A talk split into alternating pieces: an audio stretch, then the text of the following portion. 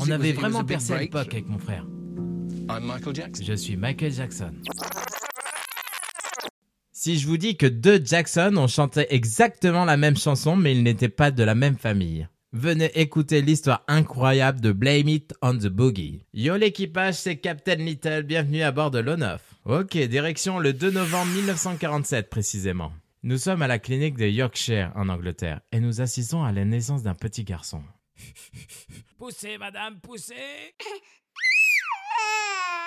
Chérie, comment on va l'appeler? Michael. Michael Jackson. Je suis pas trop fan du prénom Michael. Est-ce qu'on pourrait pas trouver quelque chose de plus court Genre Mike? Ok, d'accord, oui, ça me va. Bienvenue, Mike Jackson. Eh, oh, chut Ok, bon, euh, je referme la porte, on va les laisser se reposer. Je ferme la porte, hein? Avançons un peu dans le temps, les 70s. Oh yeah Les années disco, quelle période incroyable de la musique. Pour la première fois, on mélange toutes les cultures. Peu importe d'où tu viens, on est là pour faire la fête. Se détacher du style hippie fin des années 60, c'est une option. C'est aussi la fin de la guerre au Vietnam, alors faire la fête, c'est plus que logique. Fini le classique du boogie et la soul de Philadelphia des années 60, dont le tempo n'était pas défini par la batterie mais plus par un mélange de rythmes. Le funk et le groove, trop cool, mais trop long avec ses solos endiablés à rallonge. Le RB, trop lover.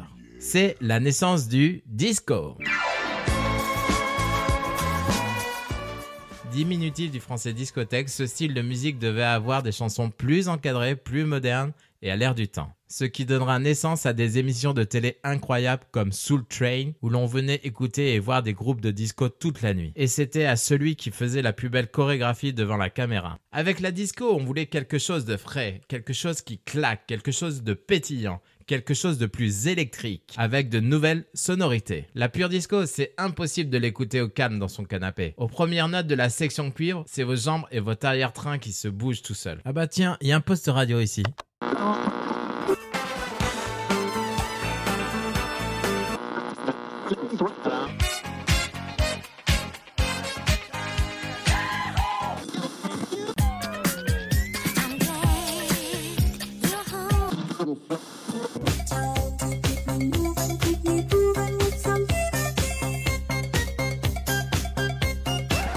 Mais au fait, mais que devient notre petit Mike Jackson? Avançons un peu dans le temps avec le Il est grand maintenant, il fait 1m80, il a les cheveux carrés et bouclés, il porte une chemise à col long et une petite veste à manches courtes en daim. Style malade. Il a créé un groupe du nom de Jayco avec son frère David Jackson et un autre ami. On croirait presque entendre une story américaine, non? Il est dans le mood disco lui aussi. Il est un peu en recherche de succès, euh, ça ne décolle pas trop pour lui. Il a pourtant bossé un morceau au piano qu'il aimerait présenter à Stevie Wonder. Il se rend sans tarder avec son frère dans le bureau d'un des plus gros producteurs de tubes disco, au label Atlantic pour rencontrer Sylvester Levy. C'est un petit bonhomme court sur pattes, avec une bonne moustache, des lunettes semi-teintées, une petite veste bleue assortie, il est assis à son énorme bureau. Ses pieds ne touchent pas le sol. Il fume un big cigare en écoutant la maquette de Mike.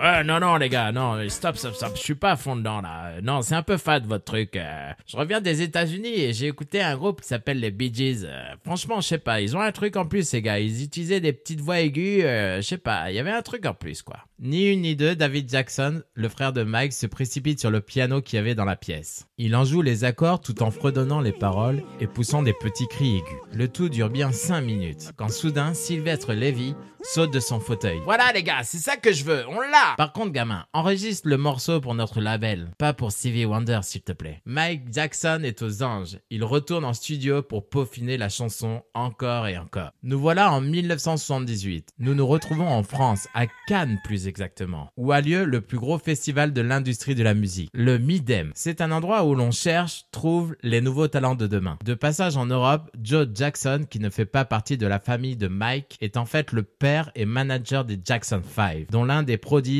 est le brillant Michael Jackson. La chanson de Mike s'appelle Blame It on the Boogie et elle est présentée à ce festival. Bon escroc qu'il est, Joe Jackson sort de sa poche un enregistreur et capte toute la chanson et se dit Hmm, c'est ça qu'il nous faut pour notre troisième album avec les Jackson 5. De retour aux États-Unis, il fait écouter le morceau à ses fils qui adorent. En suivant, il passe un petit coup de fil à Sylvester Levy et lui propose d'acheter les droits de la chanson.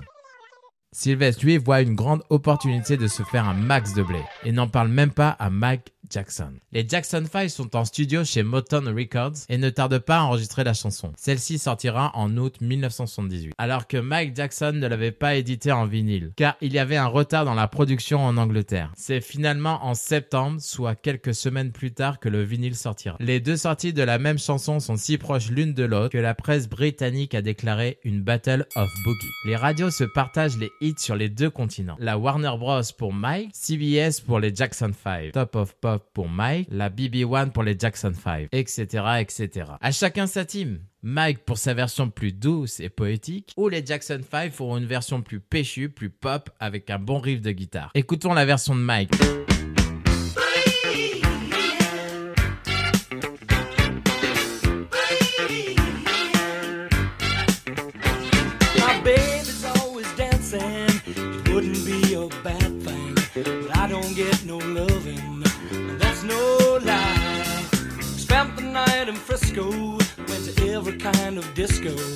From that night, I kissed goodbye.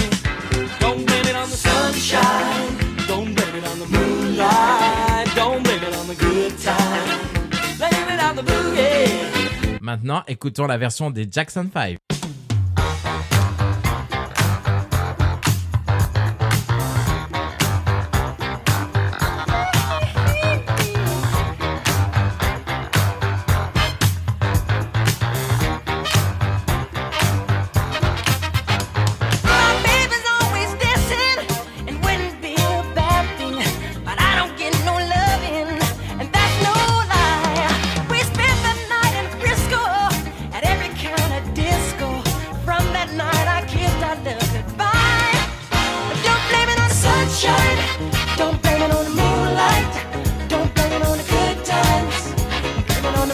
Waouh, franchement, ça en jette un max. Chose incroyable, les deux musiques se retrouvent dans le top 20 des musiques les plus écoutées aux États-Unis. Logiquement, Mike Jackson apprend la nouvelle et reçoit même l'album des Jackson 5 à son domicile. Surprise.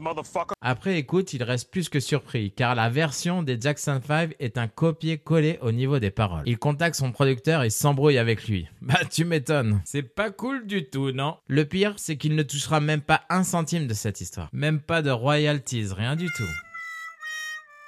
Bon comme il est, Mac Jackson ne portera ni plainte, ni engagera d'autres procédures pour plagiat. Car à l'époque, c'était assez courant ce genre d'histoire, malheureusement. Alors, la version des Jackson 5 est tout simplement incroyable et ça reste un énorme hit, même aujourd'hui. Étant des années 80 moi-même, Michael Jackson a bercé toute mon enfance par la suite. Après, personnellement, quand j'écoute la version de Mike Jackson, quand je vois l'histoire et l'humain qui est à l'origine de cette chanson, eh bien, je me dis, Mike, T'es un bon et tu as le droit d'exister. Et rien que pour ça, je kiffe ce que tu as fait. Ok, ta version est un peu plus smooth, mais elle est trop cool, dude. Je pense qu'il l'a bien pris malgré tout ça, car il a aimé ce qu'il a fait. Il a eu son moment de gloire, malgré la grosse hype des Jackson 5. Mais quelle leçon de vie, quelle leçon d'humilité de la part de ce gars. Je trouve ça juste incroyable. Merci Mike. C'était Captain Little, merci d'avoir écouté ce podcast. Ciao